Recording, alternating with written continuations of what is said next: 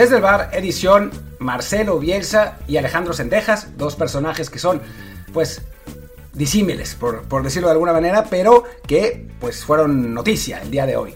Eh, ya hablaremos de, de, eso el día de hoy. Yo soy Martín del Palacio, hoy no me acompaña Luis Herrera, así que me tengo que echar el choro mareador de que nos sigan en Apple Podcast, Google Podcast, en todas las plataformas de podcast que se les ocurra y que eh, nos pongan un review de 5 estrellas. Ya estamos otra vez, bueno, estuvimos, ahora ya nos bajaron al segundo, pero estábamos otra vez en el primer lugar de eh, los podcasts de fútbol en México.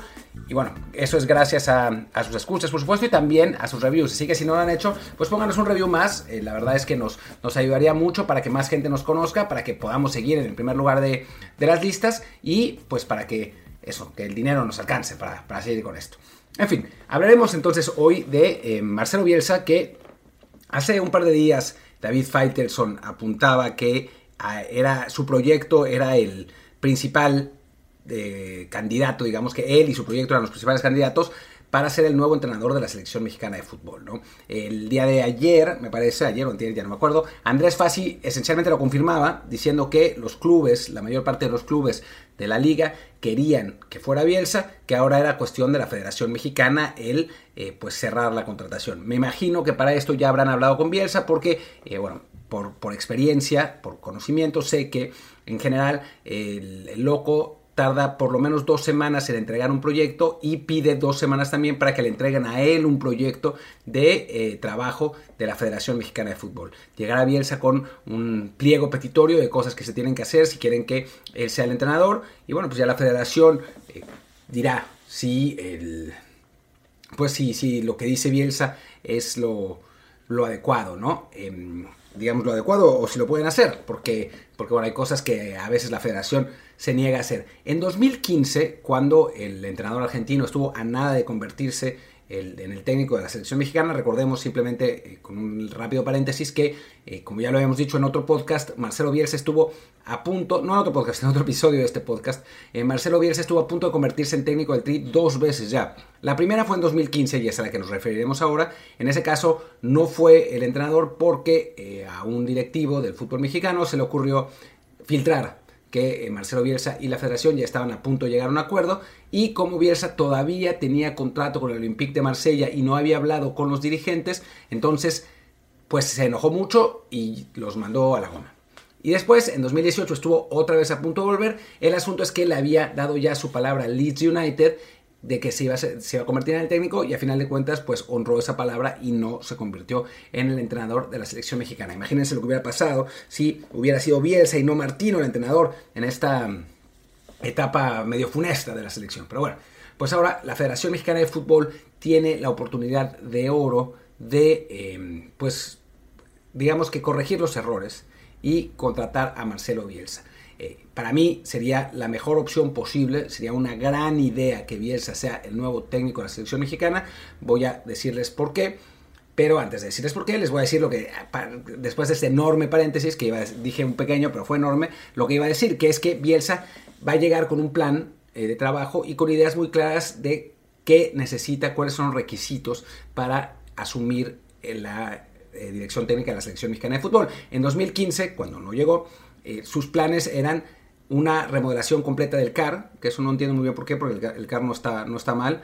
Eh, mientras tanto entrenarían en Pachuca, en la, Universidad del Fútbol, eh, que él iba a traer a sus propios auxiliares, no le iban a poner auxiliares, eh, también a su preparador físico, él iba a traer a su gente de prensa también, es decir, no, no utilizaría a la gente de prensa de la Federación Mexicana de Fútbol, eh, ¿qué más había? No iba a ser comerciales, esta que yo no estoy seguro si sea cierta, pero que solo hacer amistosos contra rivales del top 20 de la FIFA, pero pues que eso es imposible, porque pues, no, es que los rivales del top 20 de la FIFA estén, que se mueren de ganas de jugar contra México, y pues algunos amistosos se tienen que jugar, ¿no? Con los inversa.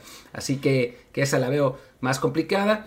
Eh, había un par más, pero ya no me acuerdo. Las, las, otras no eran, no eran tan relevantes. Si me las acuerdo, se las digo en el, en el transcurso del podcast. Pero bueno, ese era, ese era el plan que tenía el loco para, hacer, eh, para aceptar el ser el entrenador de la selección mexicana de fútbol. A final de cuentas no pasó, no por ese plan, ¿eh? el plan ya se lo habían aceptado, eh, simplemente pues pasó lo de la filtración y lamentablemente no, no se armó.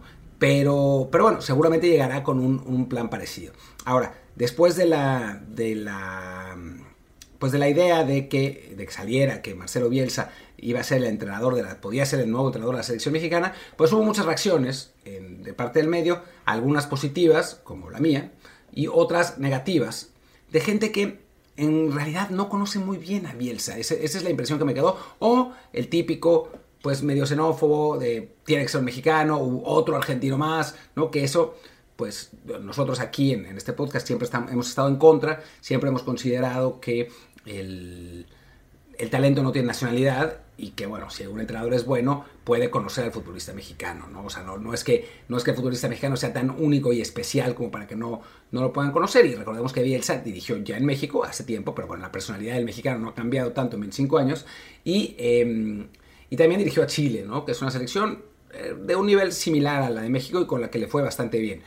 Em, pero bueno, además, eh, algunos vamos a hablar de los argumentos que, habían dado de, Bielsa. Ya escribí una columna en OneFootball que seguramente ya estará publicada para cuando ustedes escuchen este episodio, así que la pueden leer ahí también. De ahí también hablo de, lo de Bielsa, eh, con más, más conciso, pero, pero también menciono seguramente cosas que no voy a mencionar en este podcast, no porque, no, no porque las quiera ocultar, sino porque seguramente se me van a olvidar. Pero antes de eso, vamos a una pausa. Regresamos de la pausa y ahora sí hablemos de, algunas cosas que tienen que ver con, con Marcelo Bielsa, ¿no? Se, eh, por ahí oí una acusación por parte de eh, Francisco Javier de Anda diciendo más o menos, eh, palabras más, palabras menos, porque no lo dijo exactamente así, que Marcelo Bielsa era otro Tata Martino. Y en la práctica, salvo que el Tata Martino fue dirigido por Bielsa y en algún momento fue un poco un discípulo de Bielsa cuando dirigió a, Newells en Argentina, pues la realidad es que en la actualidad los estilos de Martino y Bielsa no se asemejan en nada. O sea, literalmente en cero. En cuanto a la idea futbolística, Bielsa es un... Em, pues su, principal característica es la presión, una presión asfixiante e inmensa, em, con jugadores muy físicos, muy, muy bien físicamente para poder aplicar esa presión los 90 minutos eh, tomando muchos riesgos eh, a, la, defensiva, tratando de atacar, jugando directo, eh, intentando que, la pelota esté en el campo contrario, aunque no esté el equipo, su equipo con la pelota en los pies, es una idea que en su momento fue muy revolucionaria y que ahora pues ya muchos equipos la aplican, ¿no? O sea, es el fútbol moderno de ahora que para el tiempo que Biel se empezó a jugar así, era un fútbol que prácticamente no se, no, se jugaba, ¿no? Esa eh, gegenpressing que hace, que hace Klopp, la presión hacia adelante, el, jugar vertical, no era lo normal. Muy distinto eso a lo que eh, pues proponía el Tata Martino, que era un poco una variación defensiva de la escuela del Barcelona, ¿no? Eh, los dos juegan 4-3-3, eso sí, pero bueno, jugar 4-3-3 con solo atacando con los tres de arriba y con algún, algún lateral que se sume de tanto en tanto, en el Mundial no, pero en general sí, eh, con la tenencia de la pelota como, como principal arma para evitar eh, problemas defensivos y también para tratar de, ofender y de proponer, entre comillas. Em, en general, con esa idea de posesión estéril, eh, con interiores que no pisan el área, con, la, digamos, la, fortaleza defensiva como, como primera prioridad, ¿no? Que eso fue lo que propuso Tata Martino en el Mundial. Bielsa no propondría lo mismo, ni muchísimo menos. ¿no? Bielsa iría a atacar, sería arriesgado, intentaría eh, ganar los partidos con base en, meter más goles que el rival y no con base en, recibir pocos. Sí, tendríamos partidos en los que tal vez nos ganen 5-1, pero habría otros partidos en que nosotros eh, ganaríamos por sorpresa. ¿no? Eh, creo que, es una, una, apuesta arriesgada, pero interesante. Algo de lo que al principio de su de su etapa intentó hacer Osorio, después le clavaron 7 y ya no lo quiso hacer más, pero, pero bueno, yo tengo la esperanza de que Bielsa eh, pueda encontrar otra, otra manera. Pero me parece que lo más importante, bueno, y hay, otra cosa que, diferencia mucho a Bielsa con del Tata Martino, ¿no? Que tiene que ver con la obsesividad, ¿no?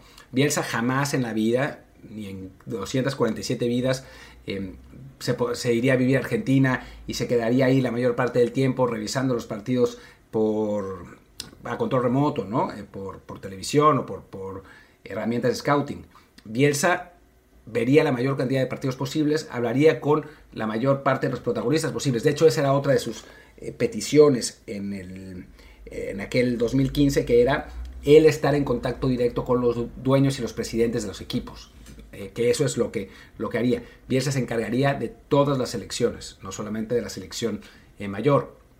Entonces, pues sí, en ese sentido nada que ver con Martino, que dejaba el, ver los partidos directamente a sus auxiliares. El loco lo haría él, ¿no? hay una, anécdota que, cuento en la, en la, columna con un poco más de detalle, que en 2019 el entrenador del Derby County, que, que es nada menos que Frank Lampard, acusó a Bielsa eh, de, ponerle un espía. Y era verdad. Bielsa sí le había mandado un espía. Bueno, de hecho agarraron al espía y por eso la acusación. Y entonces Bielsa salió en una conferencia de prensa, se, especulaba que podía renunciar, eh, avergonzado. Y no, más bien al contrario. Dijo, sí, yo mandé un espía. Y yo eh, mandé espías a todos los otros equipos que de la liga, que además no está prohibido.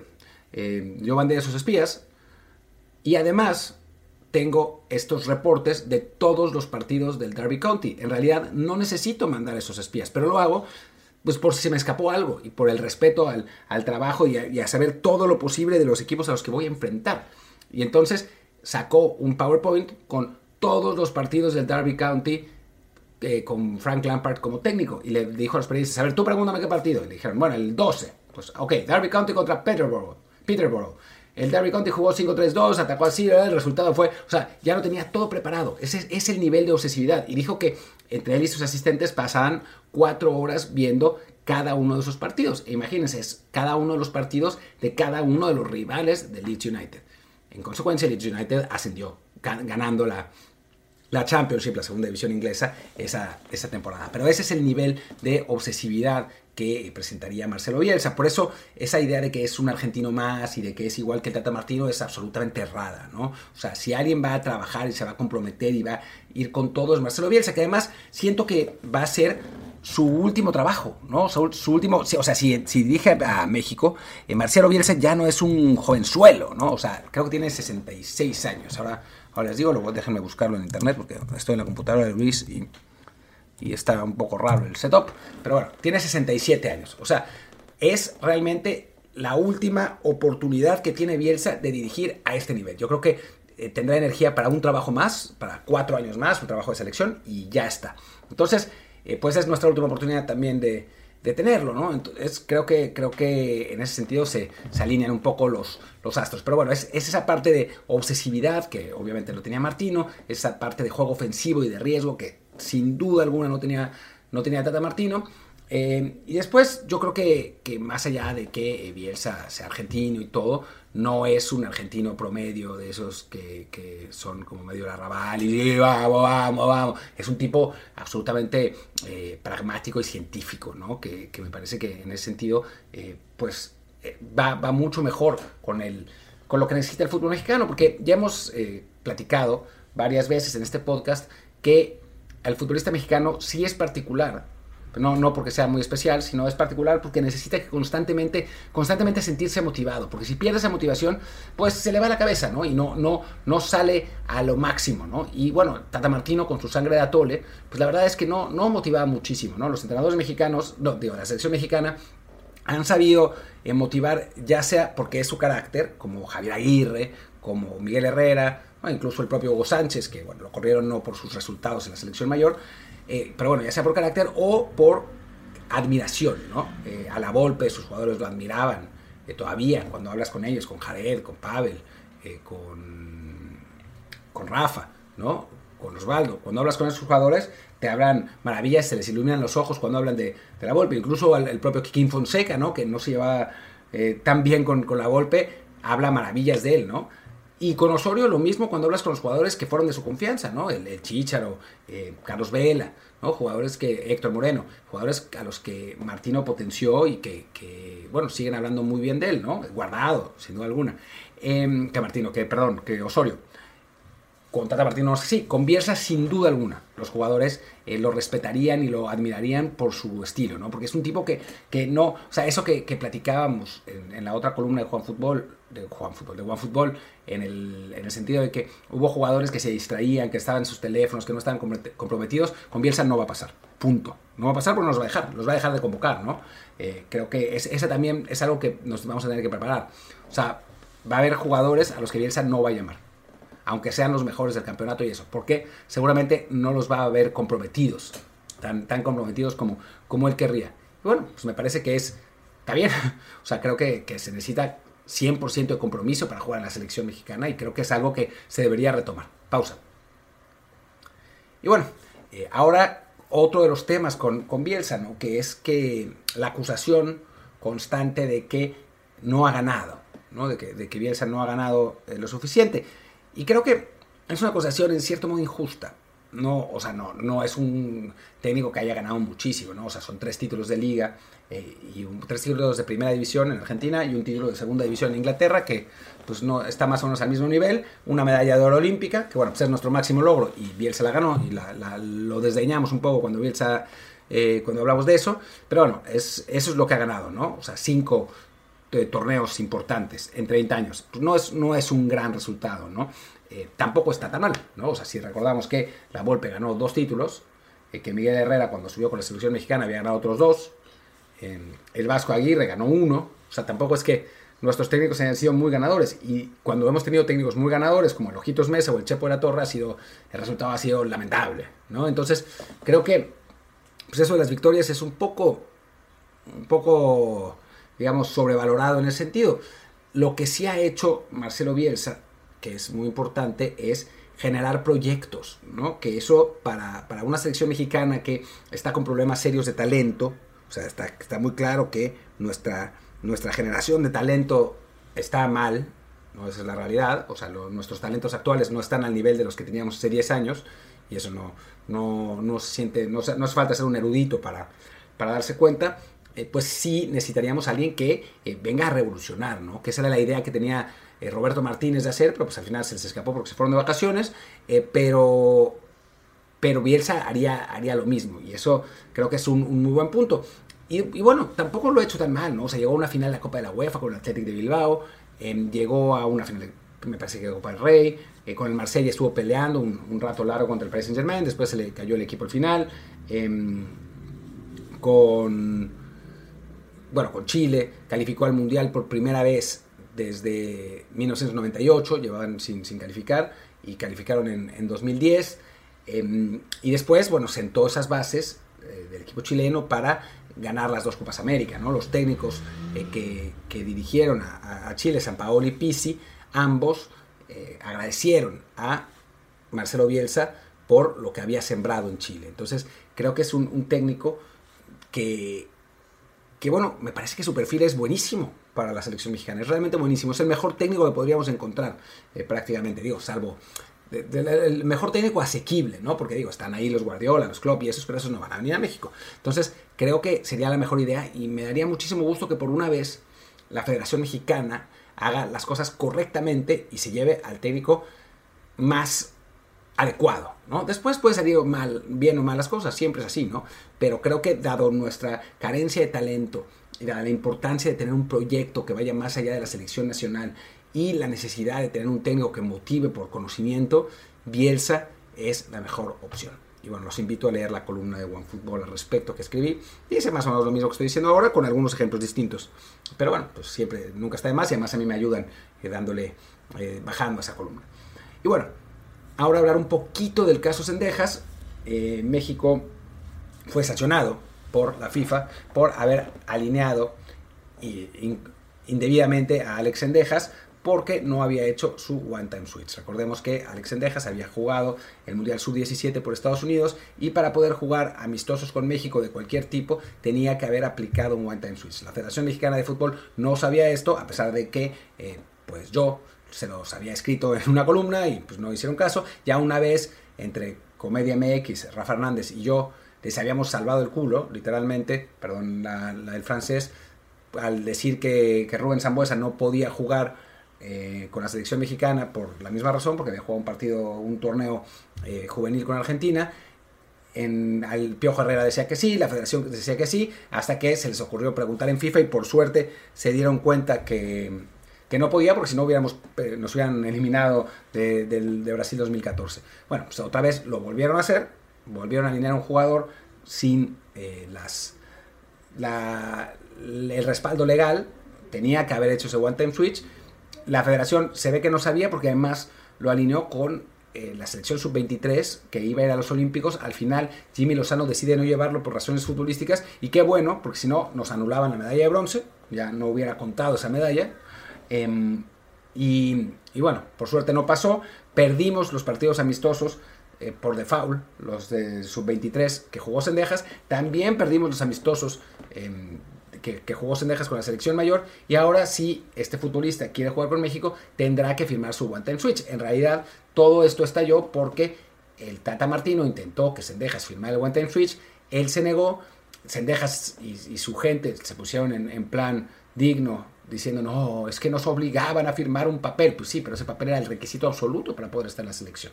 Entonces, em, pues ahora la Federación Mexicana paga otra vez su falta de conocimiento del reglamento y la verdad es que ya basta, ¿no? Tienen que dejar de, pasar ese tipo de cosas con la federación, es absurdo. Pasan los años y sigue siendo todo lo mismo. O sea, no puede ser que no tengan a nadie en el staff que no sepa las consecuencias, digo, los reglamentos y las consecuencias de no acatarlos. Es vergonzoso.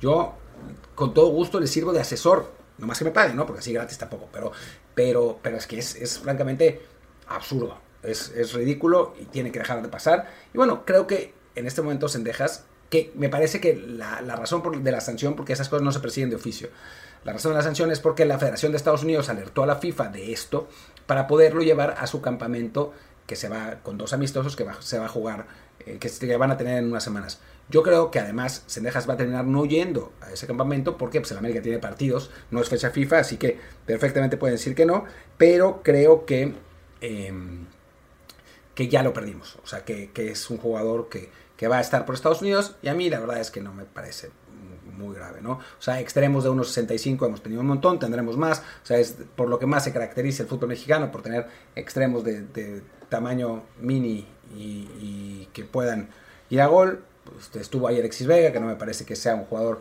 eh, inferior a Sendejas, al contrario, me parece mejor. Eh, y bueno, pues ahí está. Eso es, eso es lo que tenemos. Y con eso me despido. Muchas gracias. Yo soy Martín del Palacio, mi Twitter es arroba martín de ELP. El del podcast es desde el bar POD, desde el bar pod. Y pues gracias y nos vemos mañana con algún tema. Ya seguramente estaremos Luis y yo aquí con el podcast número uno de México, por lo menos hace unos días. Ahora somos el dos. Y bueno, si quieren entrar en Telegram desde el bar podcast, que es eh, nuestro grupo de Telegram donde pueden ver los partidos eh, anímicamente, mentalmente. Gracias, chao.